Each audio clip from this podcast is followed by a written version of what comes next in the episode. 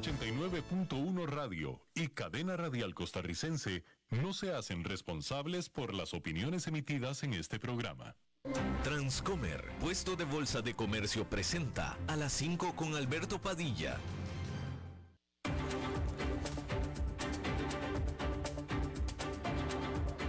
Inicia a las 5 con Alberto Padilla un programa diseñado con el objetivo de llevarte diariamente un tema de actualidad, acompañado siempre de reconocidos editorialistas, de lunes a viernes a las 5 de la tarde por CRC 89.1 Radio, a las 5 con Alberto Padilla. Hola, ¿qué tal? Saludos, bienvenidos. Yo soy Alberto Padilla, muchísimas gracias por estarnos acompañando, gracias por estar ahí le mando cálidos saludos desde la señal e instalaciones de CRC 89.1 Radio en San José, Costa Rica, desde donde estamos transmitiendo para todo el mundo hispanoparlante en Estados Unidos a través de Americano Media, Sirius XM, canal 153. Estamos disponibles también en la página de Facebook Live de este programa, así como también en la página de en el canal de YouTube de este programa. También estamos disponibles en podcast en las principales plataformas. Para ello, Spotify, Apple Podcast, Google Podcast y otras cinco plataformas más. Y en esta ocasión, al otro lado de los cristales, tratando de controlar los incontrolables, me acompaña el señor Nelson Campos y la producción general de este programa desde Bogotá, Colombia, a cargo del señor Mauricio Sandoval. Bien, a dos años de la pandemia, como usted seguramente ya lo sabe, ya la mayoría de los países han decidido vivir con el coronavirus, incluso cuando una nueva subvariante alimenta otra ola de infecciones en varias partes del mundo. Simplemente ya aprendimos a vivir con el coronavirus. Ya es parte de nuestra vida y para algunos muchos es parte de nuestra muerte. Pero lo más importante es que es parte de nuestra vida. Pero China es una excepción y es una excepción extremadamente importante. China continúa implementando bloqueos rápidos mientras intenta eliminar la transmisión de COVID-19 dentro de sus fronteras. Pero esta política amenaza la perspectiva de la economía global y los mercados financieros, generando más incertidumbre al estar los inversionistas apresurándose a evaluar los impactos de la guerra en Ucrania y la creciente inflación.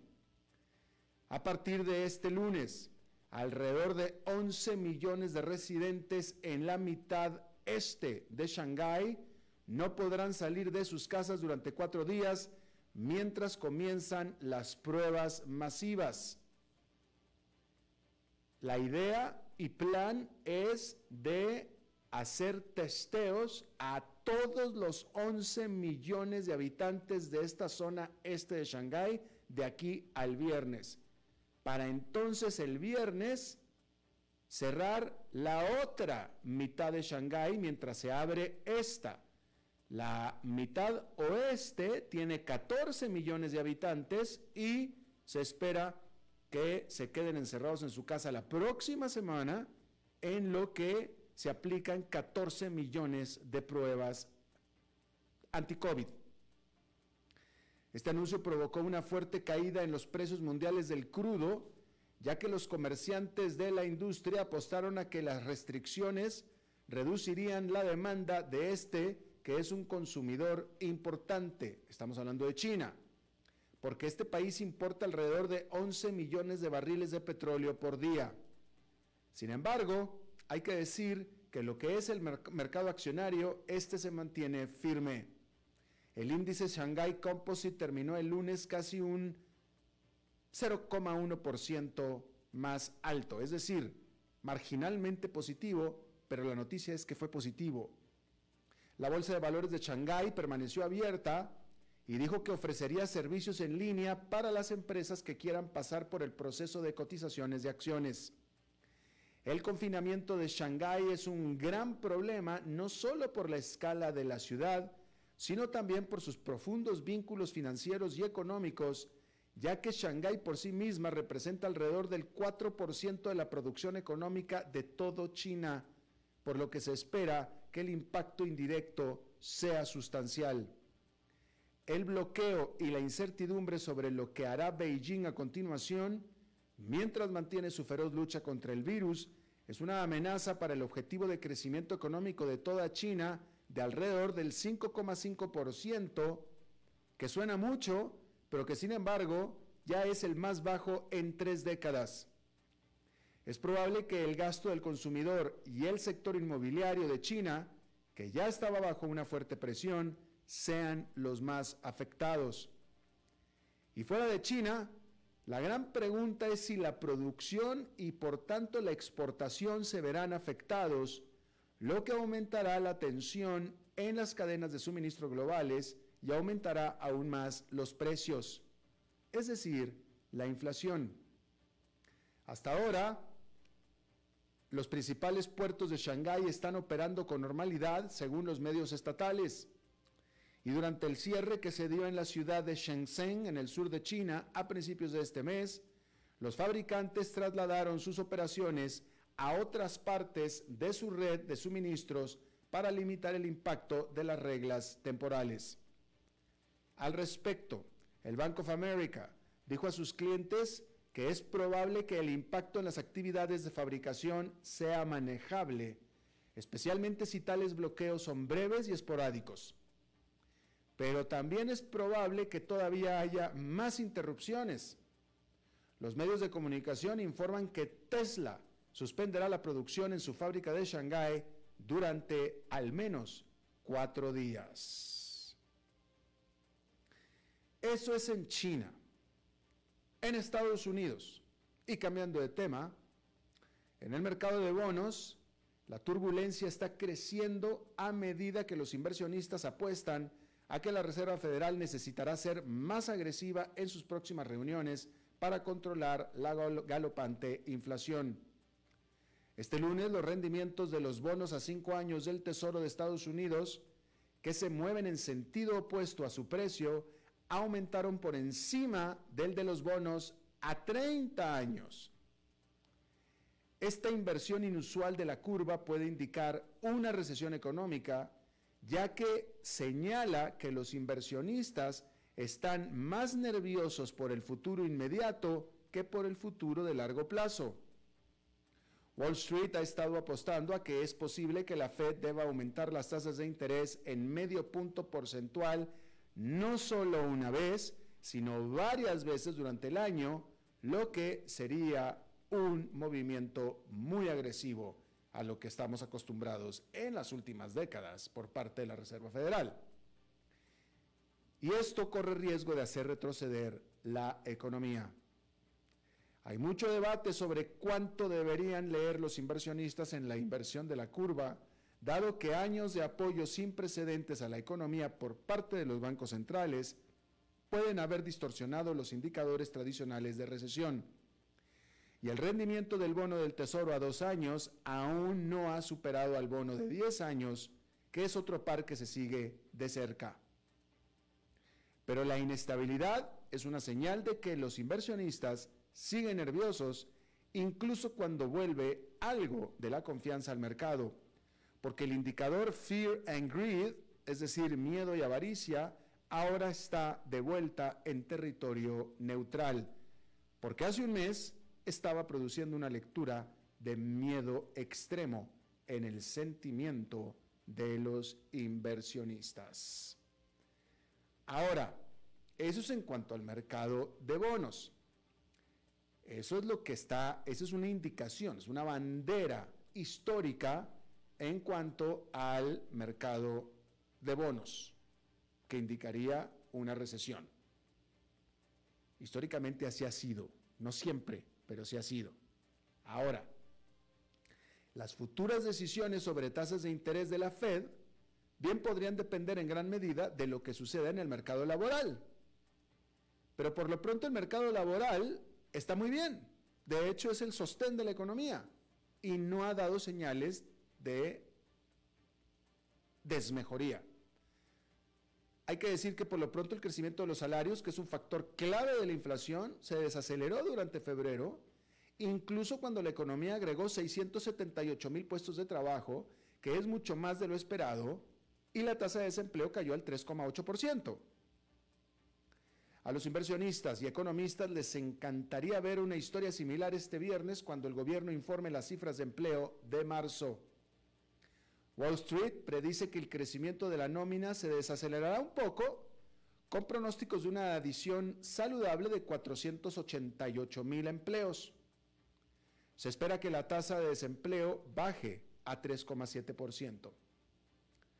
Mientras el mercado laboral se mantenga fuerte, los expertos argumentan que la economía debería continuar registrando un crecimiento constante, incluso mientras la Fed sube las tasas. Los economistas tienen el consenso de que para tener una estanflación, una estanflación, es decir, estancamiento económico con inflación, la economía debe primero precisamente estancarse. En la actualidad hay poca evidencia, evidencia de eso hasta ahora. Todavía no hay evidencia.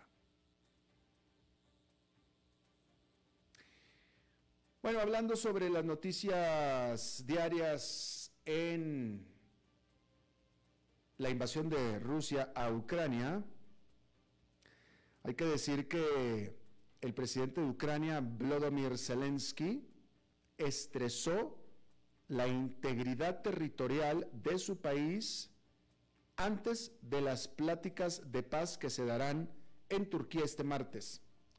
Esto es importante porque hablar de la integridad territorial de Ucrania es un cambio, significaría por lo pronto un cambio de eh, lo que había dicho antes Zelensky, en donde en cuando había sugerido que estaba dispuesto a discutir el estatus de Crimea, la cual se anexó Rusia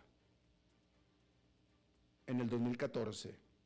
Y también el estatus de la región de Donbass, que es eh, donde ha estado habiendo un conflicto con separatistas rusos. ¿Sí? El presidente Zelensky también dijo que su país estaría dispuesto a convertirse en neutral como parte de un proceso de paz con Rusia.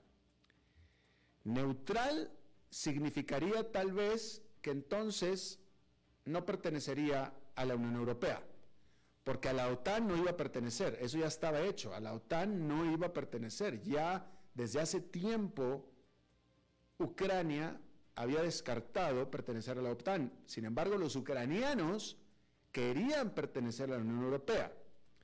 Con esta oferta del presidente Zelensky de neutralidad, pues entonces lo único que querría decir eso es que ya no aspirarían a pertenecer a la Unión Europea.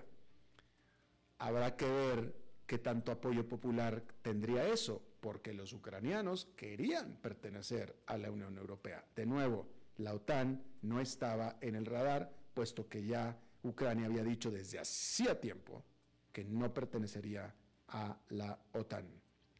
Bueno, hay que decir que las relaciones entre Rusia y China están más fuertes que nunca, de acuerdo a lo que dijo el canciller ruso Sergei Lavrov. Hay que decir que China ha sido prácticamente el único país extranjero, el único gobierno que no ha condenado la invasión de Rusia a Ucrania y, al contrario, con los chinos, es decir, con los oficiales chinos, insistiendo en que Rusia se está defendiendo en contra de una agresión de Estados Unidos y de la OTAN.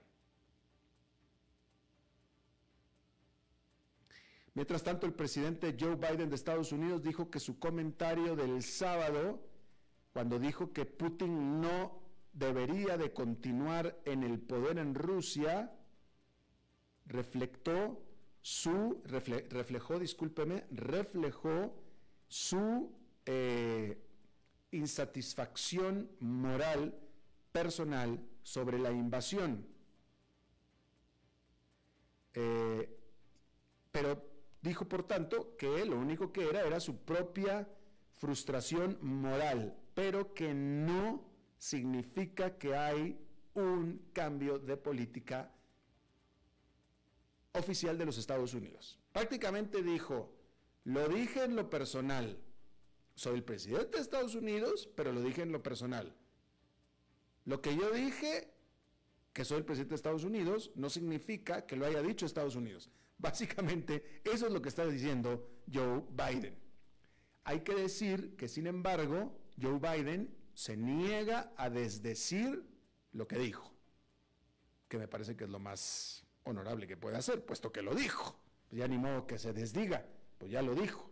Pero está diciendo que lo dijo a título personal, básicamente, es lo que está diciendo. ¿Sí? Eh,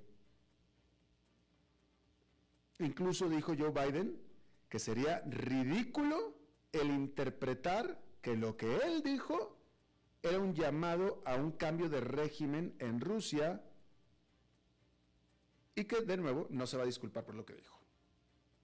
Es decir, lo dije, dije que debería de haber un cambio, que, este, que Putin no debería permanecer en el poder, sí lo dije, pero no quise decir que Putin se debería de ir. sí lo dije, pero no lo quise decir, básicamente es lo que está diciendo Joe Biden. Bueno, y mientras tanto, Ucrania anunció que no operará ningún corredor humanitario hacia afuera de las ciudades que han sido atacadas por Rusia, incluyendo Mariupol, por el gran riesgo que hay a la población civil ante las provocaciones de Rusia. El presidente de Ucrania, Zelensky, dijo que más de 2.000 niños en la, en la ciudad de Maripul fueron secuestrados por Rusia. Porque más temprano las autoridades de Ucrania habían dicho que un convoy de autobuses que estaba llevando, evacuando a ciudadanos fuera de Maripul, eh, fueron detenidos por las fuerzas rusas y eh, un asesor de el alcalde de la ciudad dijo que miles de evacuados habían sido detenidos por las fuerzas rusas sin comida y sin agua. Algunos residentes de Maripul dijeron que habían sido llevados hacia Donetsk, que es esta región controlada por Rusia, y de ahí hacia Rusia. Es decir, que hay reportes de que de los que han estado evacuando las ciudades de Ucrania han sido llevados, secuestrados, como dice Zelensky, hacia Rusia. Bueno, en otras noticias hay que decir que un juez federal de los Estados Unidos afirmó que el expresidente Donald Trump muy probablemente cometió crímenes en tratar de darle la vuelta a la elección presidencial del 2020. No fue una determinación, fue un comentario de un juez federal que dijo que más probablemente que no, Donald Trump habría cometido crímenes en tratar de darle la vuelta a las elecciones presidenciales de 2020. Ahora, esta determinación se dio eh, después de, un requerimiento a un asociado de, de Donald Trump para que entregue documentos relacionados con la elección a los investigadores del Congreso, los que están investigando el asalto al Congreso del 6 de enero del año pasado. Ahí lo tiene usted. Ah, y bueno, hablando de el Congreso de Estados Unidos, congresistas de este país demandaron que el banco suizo Credit Suisse entregue documentos en conexión con eh, eh, el banco y con el cumplimiento del banco a las sanciones hacia los oligarcas rusos. En una carta eh, dirigida al Credit Suisse por parte del comité que ve estos temas en el Capitolio, expresó su preocupación acerca de los reportes de que el banco ha pedido a sus inversionistas el que destruyan documentos relacionados con sus clientes más ricos, así como todo lo que tenga que ver con sus propiedades como jets privados y yates. Y le están exigiendo al Credit Suisse que entregue los documentos relacionados a partir del 11 de abril como fecha límite. Y por último, la presidenta del Banco Central Europeo, Christine Lagarde, dijo que no espera que la invasión de Ucrania por parte de Rusia contribuya a una estanflación en la eurozona. Lo mismo que estábamos viendo con respecto a los Estados Unidos. Y bueno, ¿Usted vio los Óscares? Este domingo en la noche. Bueno, pues en la noche de los Óscares, este domingo, el famoso puñetazo que Will Smith le pegó a Chris Rock se llevó toda la atención, definitivamente, ¿no? Will Smith le pegó el puñetazo y después se ganó el Oscar al mejor actor. Sin embargo, no por el puñetazo, obviamente, sin embargo, en un tema mucho más profundo, hubo un drama más profundo y más significativo que este, y también más trascendental, y es el hecho de que la noche del domingo hubo el hecho histórico de que una película de streaming haya ganado el Oscar a la mejor película del año por primera vez en la historia, con Coda de Apple TV Plus. Se trata del momento culminante de años de lucha por parte de los streamers para que Hollywood los tomara en serio en su lucha por contenido de calidad. Eso fue en cuanto a la calidad del producto. En cuanto a números, hay que decir que Apple TV Plus no es la fuente de ingresos más importante para Apple. Pero los servicios de suscripción se han vuelto cada vez más importantes para este gigante tecnológico. Apple dijo en su informe de resultados más reciente que ahora tiene 785 millones de suscriptores pagos en sus diferentes ofertas, como son Apple TV Plus, Fitness Plus y Apple Music, que es un salto de 165 millones en los últimos 12 meses. 165 millones de suscriptores pagos mensuales en los últimos 12 meses nada más. El presidente ejecutivo de Apple, Tim Cook, tuiteó sus felicitaciones al equipo Coda por sus victorias históricas en la ceremonia del el domingo. Hay que decir que ya algunas películas de Netflix habían ganado Óscares, diferentes tipos de Óscares. Pero esta es la primera vez que se gana el Óscar a la mejor película del año, y esto es lo significativo. ¿Sí? Y por supuesto, por tanto, esta victoria de Apple lo fue también para la creadora de la industria y la un, número uno, el nombre más notable que es Netflix, quien por muchos años luchó solita para que la industria fílmica reconociera sus películas más importantes. Y bueno, hablando de Netflix, el domingo en la noche, Jane Campion, quien dirigió The Power of the Dog de Netflix, se llevó a casa el premio a la mejor directora de cine del el año. Eh, y bueno, definitivamente es momento histórico, ¿sí? El, alcance y eh, el, alcance de, las, de, de las productoras de streaming, ¿sí? Ya llegó, ya cambió el paradigma, ya no son los grandes estudios de Hollywood, los Paramount, las Universal Pictures, ahora es Apple, ahora es Netflix quien domina la industria. Y eh, bueno, mucha gente en el, en el mundo hispanoparlante, fuera de Estados Unidos, es decir, sabe, Netflix, ¿usted sabe cómo nació Netflix? Netflix nació hace apenas unos 20 años, ¿eh? Un poquito más, un poquito más. Nació a finales del siglo pasado. Netflix nació 1997, 1998 aproximadamente nació Netflix. ¿Sabe usted cómo nació Netflix? Y, y, que duró por muchos años así, por muchos años. Netflix era un servicio de alquiler de videocassettes por correspondencia. Eso era Netflix. Así nació. ¿Sí? ¿Usted se acuerda de Blockbuster?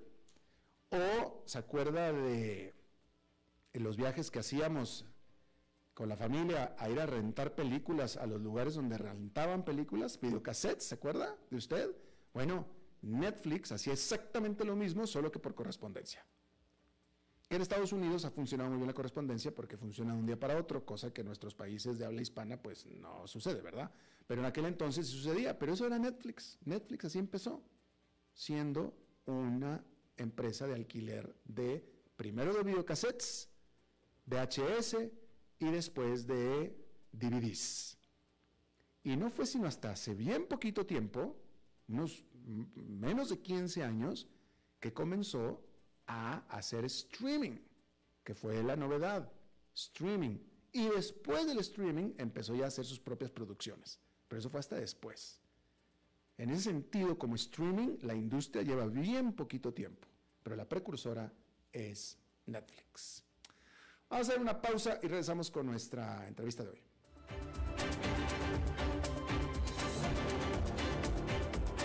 5 con Alberto Padilla por CRC 89.1 Radio. El valor en la ética incluye no tener miedo de lo que se dice y a quién se le dice, sin importar las consecuencias o represalias que puedan sobrevenir. Entre los valores éticos más relevantes se pueden mencionar justicia, libertad, respeto, responsabilidad, integridad, lealtad, honestidad y equidad.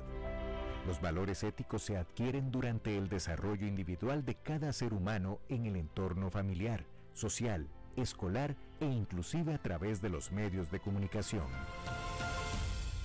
Solo si lo público y lo privado caminamos en positivo y con valores, Costa Rica saldrá adelante. Un mensaje de la Cámara Nacional de Radiodifusión, Canara.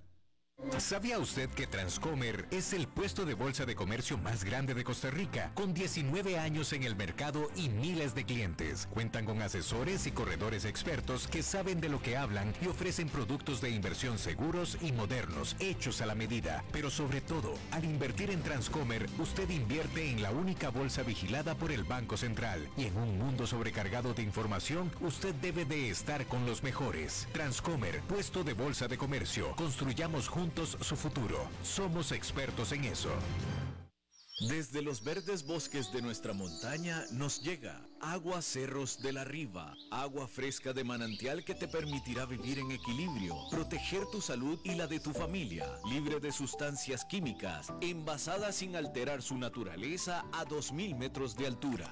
Agua Cerros de la Riva, naturalmente neutral. Búscanos como cerrosdelarriba.gmail.com Llámanos al 8374-3229. Cerros de la Riva, Live Spring Water.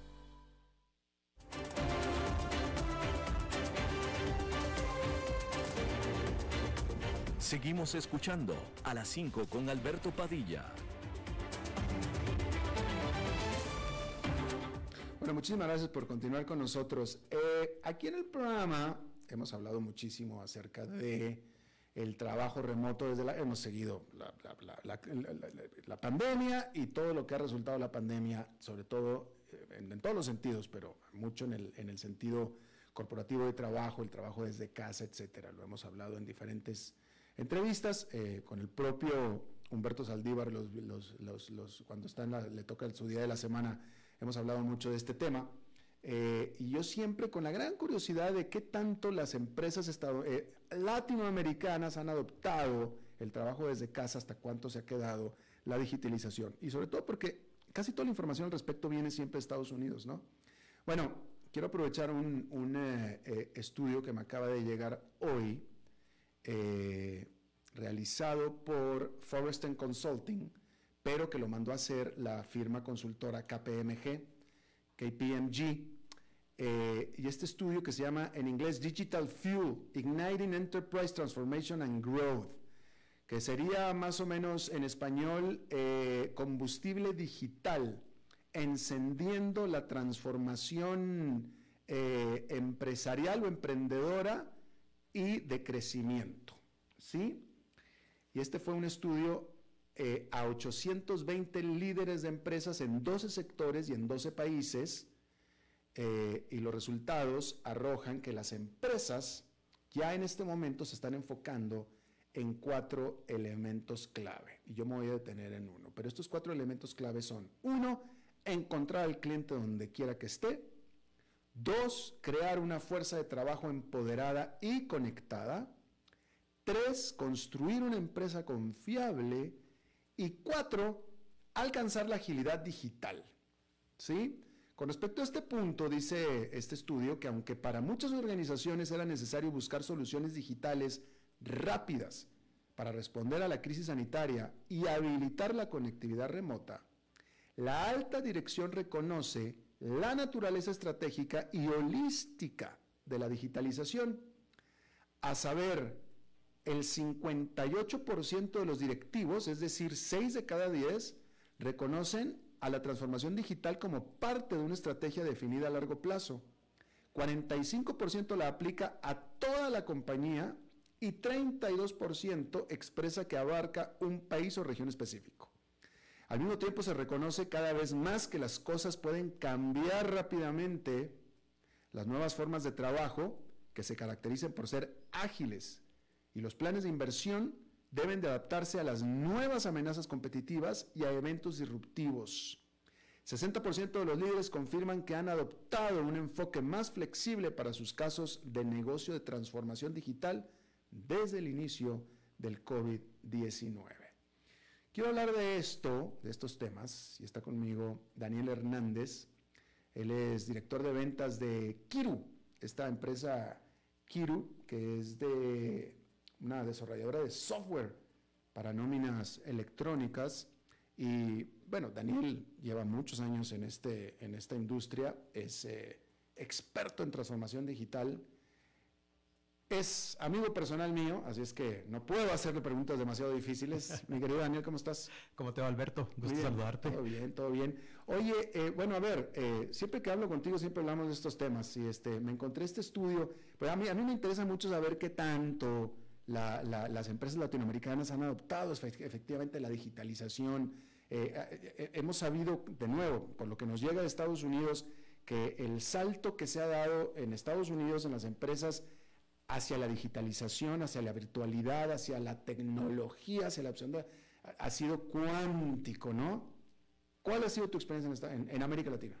Mira, pues en América Latina la pandemia nos ha llevado por un proceso de transformación digital, para no decir forzado, más acelerado del ritmo natural que teníamos en nuestras organizaciones. Eh, yo estoy, como, como dices tú, metido en, en, estos andares de transformación digital desde hace muchísimos años y una de las sorpresas que me llevé al inicio es que habíamos sobreestimado la capacidad que tenía la empresa latinoamericana para e, emprender o afrontar estos proyectos de transformación digital. Todavía estábamos lidiando con muchísimas cosas eh, que eran core o que eran cosas básicas. A través de la pandemia o a raíz de la pandemia es que caemos en este proceso forzado y una de las grandes trampas de la transformación digital es que usualmente no adaptamos nuestros procesos a los cambios que nos ofrece la tecnología. Entonces, cometemos dos errores. El, primero, el primer error como organización es decir, bueno, la tecnología se tiene que adaptar 100% a mí, ¿ok? Y yo no voy a cambiar nada, entonces siempre busco esa herramienta que me haga las cosas perfectas para mí como yo quiero y como yo lo necesito y no necesariamente cambio mis procesos. Y segundo, y, esta es quizás la parte eh, eh, más... Em, digamos, más sutil o más complicada de los procesos de transformación digital es que si la herramienta no funciona, nosotros seguimos haciendo las cosas de la misma manera. Pensemos en el trabajo remoto cinco segundos, Alberto. Ok, llegó la pandemia, de repente todos nos mandaron para la casa. hay una herramienta que se llama Zoom o hay una herramienta que se llama Teams o Google Meets y todos lo aprendimos a usar. Pero ¿qué es lo que hacemos todos ahora? Nos encerramos en el Zoom, nos encerramos en el Meets.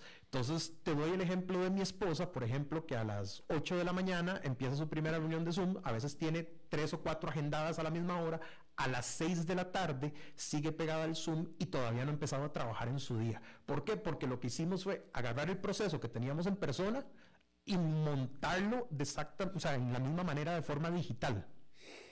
Ok, a, ver, tú lo que estás diciendo es que lo que hicimos fue ya ni no, no digitalizarnos, virtualizarnos, pero no digitalizarnos.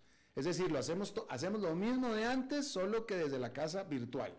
Exactamente, y perdimos esa interacción humana, perdimos esa, esa capacidad de, leer el lenguaje corporal, perdimos esa capacidad de entendernos, de vernos a los ojos, y no es lo mismo.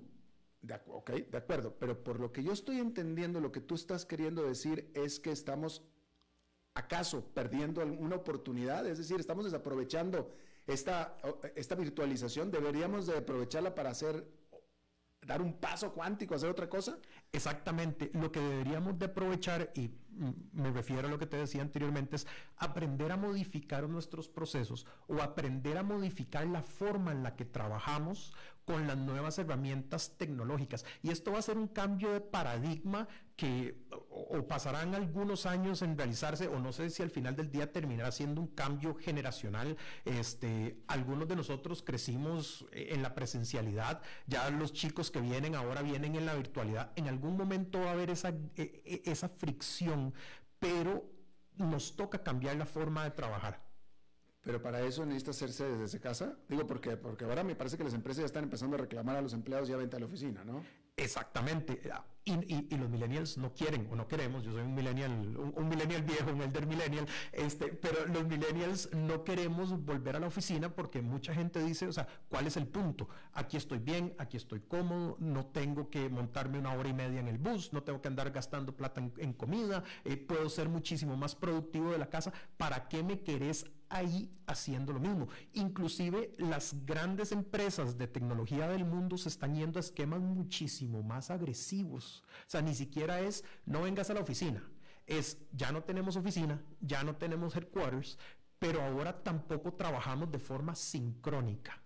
Y esto es un concepto que, de nuevo, para nosotros y para muchos de, la, de, tu audiencia nunca lo vamos a entender, o sea, nunca lo vamos a lograr interiorizar, pero las, las empresas de vanguardia tecnológica en el mundo en este momento te están diciendo, ok, Alberto, vamos a trabajar con un horario UTC. ¿Okay? El horario UTC es que, el, digamos, el, la hora de los del mundo, sí, que es eh, como si fuera el meridiano de Greenwich. Entonces, vamos a trabajar con hora UTC. Tú puedes trabajar desde cualquier lugar del mundo, a cualquier hora, del horario UTC, porque somos una empresa global, ¿ok? Y vamos a trabajar asincrónicamente. Vamos a buscar un par de herramientas de productividad que te ayudan a gestionar la productividad, como por ejemplo Monday o Asana o Planner de Microsoft o alguna de estas, donde vamos a ir listando todas las tareas que tenemos que hacer en el día.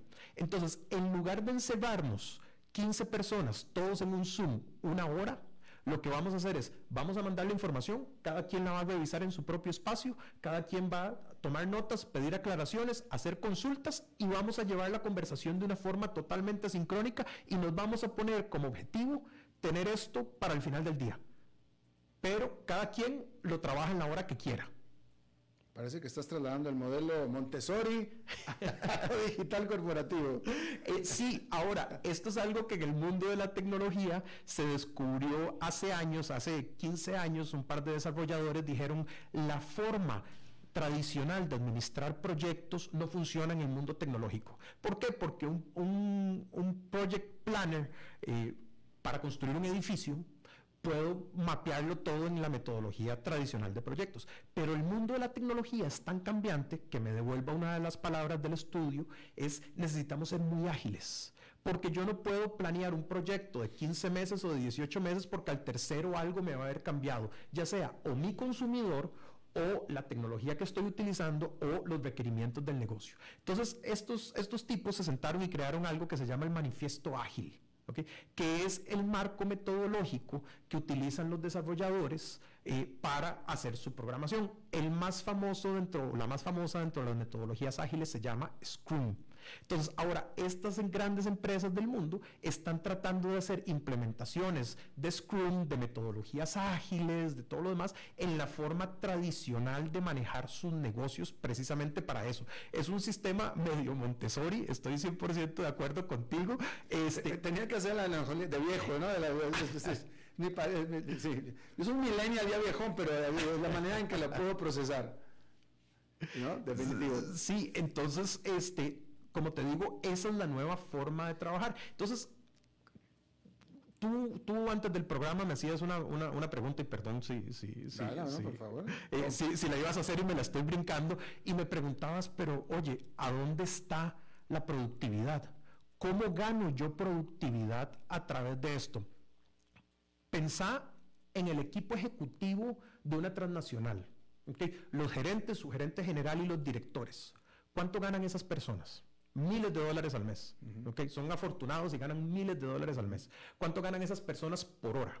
Podríamos decir cientos de dólares por hora. Y te das el lujo de tenerlos a todos sentados todo el día en la misma sala haciendo lo mismo y poniendo la atención al mismo tema, en lugar de dejarlos que ellos vayan pivoteen, hagan sus procesos, se devuelvan, agreguen valor, lo manejen de una forma sincrónica y se puedan concentrar en lo que verdaderamente genera valor. Tú hablas con los ejecutivos modernos, y perdón porque aquí estoy haciendo un desmadre de tú y vos, mi esposa es mexicana, vos es mexicano, y me, y me, cambio de todo el voz. Este, tú hablas con los ejecutivos modernos, ¿ok? Y la principal queja que tienen es, trabajé todo el día y sentí que no hice nada porque a las cosas que verdaderamente le tienen que meter cabeza no tienen el ancho de banda de concentración, porque se sientan, ponle tú que estás trabajando en tu hoja de cálculo o ponle tú que estás trabajando en tu presentación, no, estás ahí sentado y te llega un mensaje, tu jefe, ya eso te rompió la concentración. Ese punto de concentración profundo que tenías vas a durar 10 minutos recuperándolo. ¿Ok?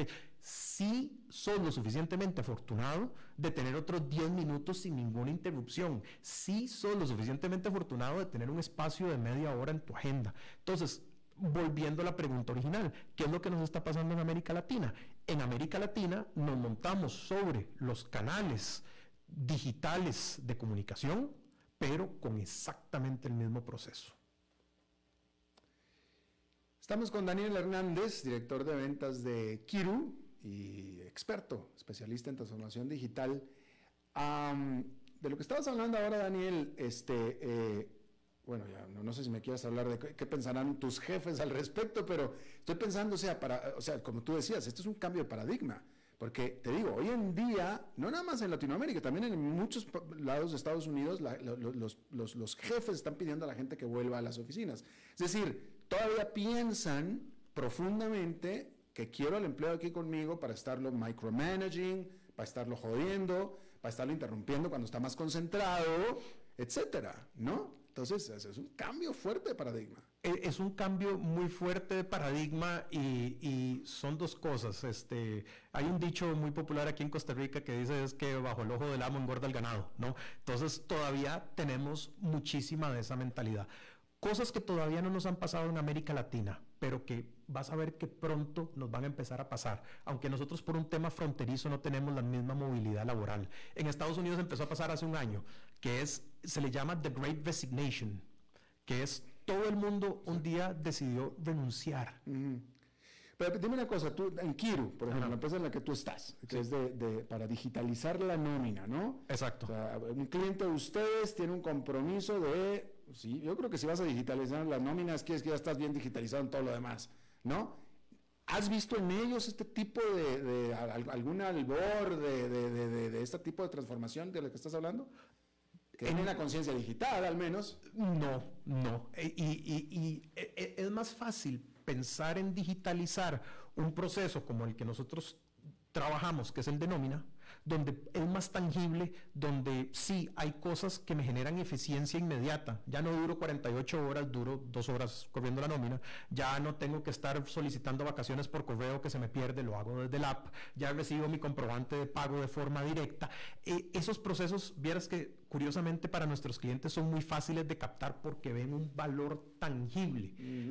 Pero en temas de cultura y de trabajo es donde más lentos estamos para dar ese paso como organizaciones en América Latina. No te voy a preguntar cuál es la forma de trabajar de, de, tu empresa, de Kiru, pero, pero tú, es decir, bueno, tú, tú te atienes a cómo trabaja en la empresa, pero tú que tienes, que tienes empleados, a tu, que eres supervisor de algún equipo y tienes empleados, tú, con esos empleados que tú conoces, ¿estarías, eh, dado el caso, preparado para trabajar de la manera que tú estás planteando aquí? Sí. Ahora, hay varias excepciones. Y, esta es la, típica respuesta de sí, pero. ¿Me vas a dar nombres y apellidos o qué? este, si quiero volver a... Juan López, no. Juan López, no. Este, sí, pero. Primero, esto no se puede aplicar al 100%, como todos los extremos son malos. ¿okay? Siempre van a haber funciones de, llamémoslo, eh, customer facing o funciones de primera línea que no van a poder caber 100% en este esquema. ¿okay? A veces construir una relación de confianza con la persona que te está vendiendo tu carro es exactamente igual de importante que el mismo carro. ¿no? Entonces, eso siempre va a estar ahí. Funciones de atención al cliente, de ventanilla, ya cuando hay que escalarlo, hay cosas que se pueden digitalizar y y hay otras cosas que simple y sencillamente van a seguir siendo como son. Segundo, nuevos colaboradores. Cada vez que yo traigo a alguien, necesito dedicarle más tiempo face to face, sincrónico, eh, presencial, todos montados en la misma reunión. Si yo necesito darte retroalimentación por tu mal desempeño o por tu buen desempeño, no te voy a poner ahí una tarea en, una de estas herramientas de productividad, decirte, hey Alberto, eh, te fue mal, esto es lo que tenés que corregir, sino siempre voy a buscar en esos espacios. Entonces, a lo que me refiero por esta forma de trabajar es que se tiene que convertir en nuestra forma de trabajar preferida, se tiene que convertir primero en nuestra primera opción. Si mi empresa está en crisis, evidentemente no voy a trabajar de una forma sincrónica o si tengo una decisión verdaderamente importante, si puedo sacar un par de horas, convocar una sesión, todos nos conectamos y lo trabajamos. Yo, como te digo, yo soy un híbrido porque, porque yo nací y, siempre se lo digo a la gente, cuando yo estaba pequeño yo todavía salía a jugar a la calle y me escapaba a la montaña y andaba entre potreros y todo lo demás, pero llegaba a mi casa y jugaba a Nintendo. A eso es a lo que me refiero, que soy un, digamos, un millennial viejo. Entonces, veo de los dos mundos, veo la generación para arriba, que es inconcebible, veo la generación para abajo, que si no es esto, no es, y es empezar a balancear esas necesidades y esos requerimientos. Y aquí hablamos muchísimo de las grandes tecnológicas, ¿no? Amazon, Google, Facebook, Microsoft, Apple, etcétera. ¿Alguien de estos está, tiene algo así en la mente? ¿Alguien está aplicando algo así de lo que tú estás hablando? Sí.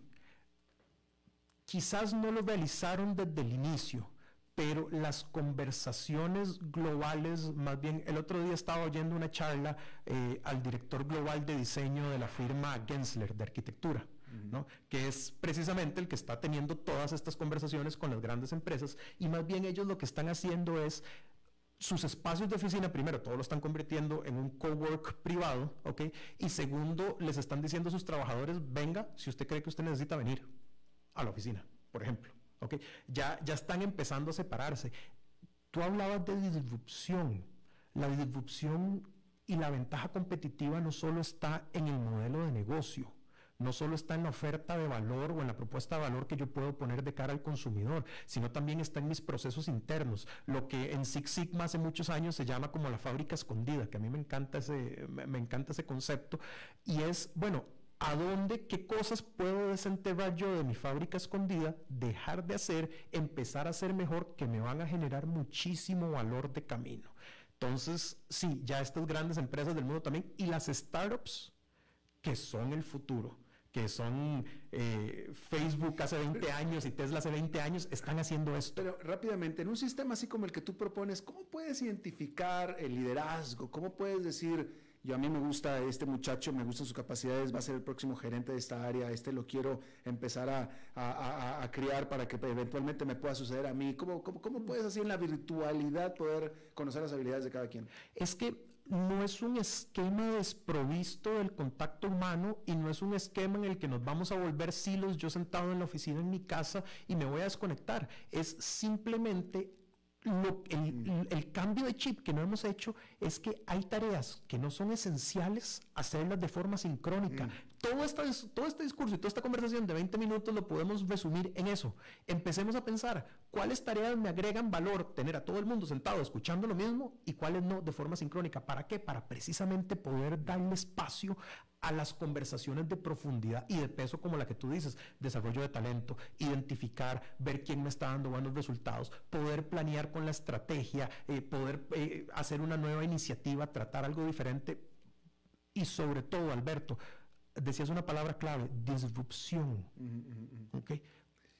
Bien, Daniel Hernández, experto en transformación digital, director de ventas de Kiru, que es una empresa digital de digitalización de nóminas.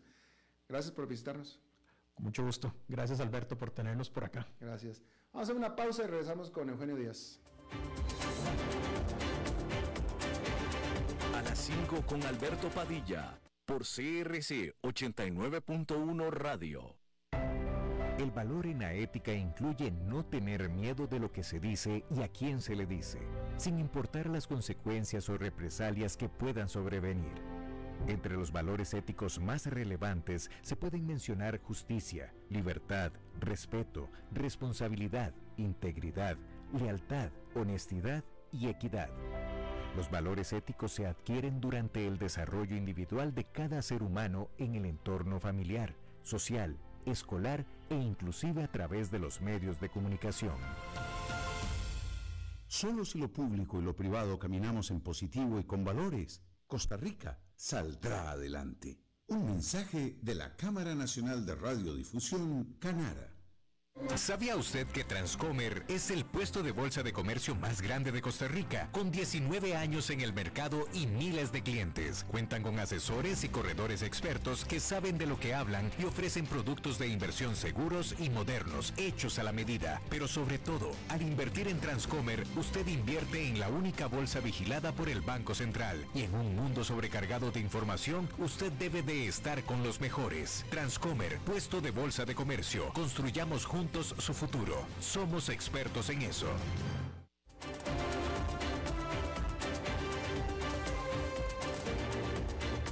Seguimos escuchando a las 5 con Alberto Padilla.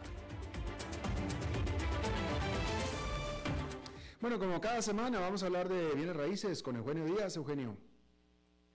Hola Alberto, ¿qué tal? Muy buenas tardes. Saludos a ti y a todo tu auditorio.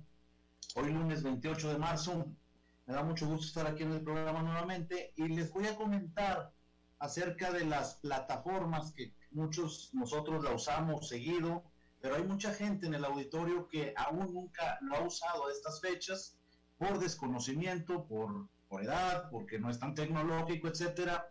Les voy a hablar de las plataformas digitales de alojamientos, como lo son varias marcas, por ejemplo, Booking, Airbnb, eh, eh, TripAdvisor, Airbow, etcétera. Eh, son plataformas digitales dedicadas a la oferta de alojamientos a particulares y turísticos, normalmente para alquileres vacacionales, mediante los cuales los anfitriones, y los anfitriones les llamamos a los dueños de las propiedades, pueden publicitar y contratar el arriendo de esas propiedades con sus clientes o huéspedes, como le llaman estas plataformas, Así es que anfitriones y huéspedes pueden hacer buen negocio, se pueden valorar mutuamente como referencia para futuros usuarios. Les quiero comentar para quien no lo conozca, porque naturalmente este es un tema, Alberto, que muchos de nuestros oyentes están acostumbrados y lo trabajan, si no es todos los días, pues tal vez cada semana, cada mes, y están muy acostumbrados a este tipo de plataformas digitales de alojamientos. Pero para los que no las conocen, les comento que este tipo de plataformas no posee ninguna propiedad, es decir, ellos no son dueños de las propiedades, simplemente actúan como intermediarios entre aquellos que quieren alquilar un espacio y buscan en diferentes lugares donde hospedarse, y aquellos que tienen las propiedades y quieren tener una rentabilidad por día, por semana, por mes, sin necesidad de hacer un contrato de arrendamiento a largo plazo. Es por eso que han tenido mucho auge, más o menos las primeras plataformas existieron en el 2008, a través de los años se han venido perfeccionando y hoy una gran cantidad de personas a nivel mundial las utilizamos. Y esto es desde Buenos Aires hasta Toronto y más, y desde México hasta China. Es decir, por todo el globo terráqueo tenemos la oportunidad de poder eh, contratar este tipo de páginas de alojamientos eh, digitales. Más de 6 millones de propiedades en algunas de esas plataformas, más de 100, eh, casi 190 países alrededor de todo el mundo, y es por eso que han funcionado muy bien. Y el gran secreto desde mi punto de vista de estas plataformas, además de sus precios, el gran secreto es cómo está configurada la plataforma. Es decir, te dice exactamente dónde es la ubicación, qué características tiene el alojamiento, qué precio tiene, la disponibilidad, qué tipo de cama, de servicios, y también te dice si tienes que pagar extra, por ejemplo, por limpieza o por algún otro concepto como necesario. Pasando, por supuesto, por el tipo de seguridad, como por ejemplo si hay un, vigilante de seguridad a la entrada, si hay eh, eh, eh, alarmas de humo o contra incendios, etcétera, etcétera. Pero más importante que eso es la valoración que hacen tanto los huéspedes como los anfitriones, es decir, quien alquila y a quienes se le alquilan. Esto es una valoración que la gente que no conoce tiene que ver muy de cerca porque ahí es donde nos podemos dar cuenta si realmente, de acuerdo a esta valoración de otros eh, clientes que ha tenido, si realmente el espacio que estamos alquilando es confortable, es bueno y otros han tenido buenas experiencias o no. Les dejo ese comentario como el tema del día aquí en el programa de a las 5 con Alberto Padilla y les agradezco mucho habernos escuchado. Gracias Alberto. Muchísimas gracias Eugenio Díaz, gracias a ti, nos vemos la próxima semana. Y bueno, eso es todo lo que tenemos por esta emisión. Gracias por habernos acompañado. Espero que termine su día en buena nota, en buen tono. Y nosotros nos reencontramos en 23, en 23 horas. Que la pase muy bien.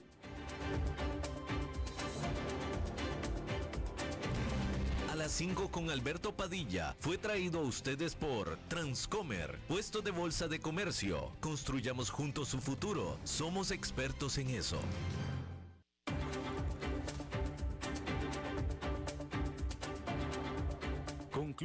A las 5 con Alberto Padilla.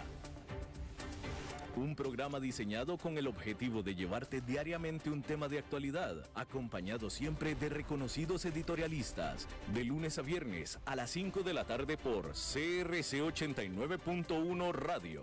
A las 5 con Alberto Padilla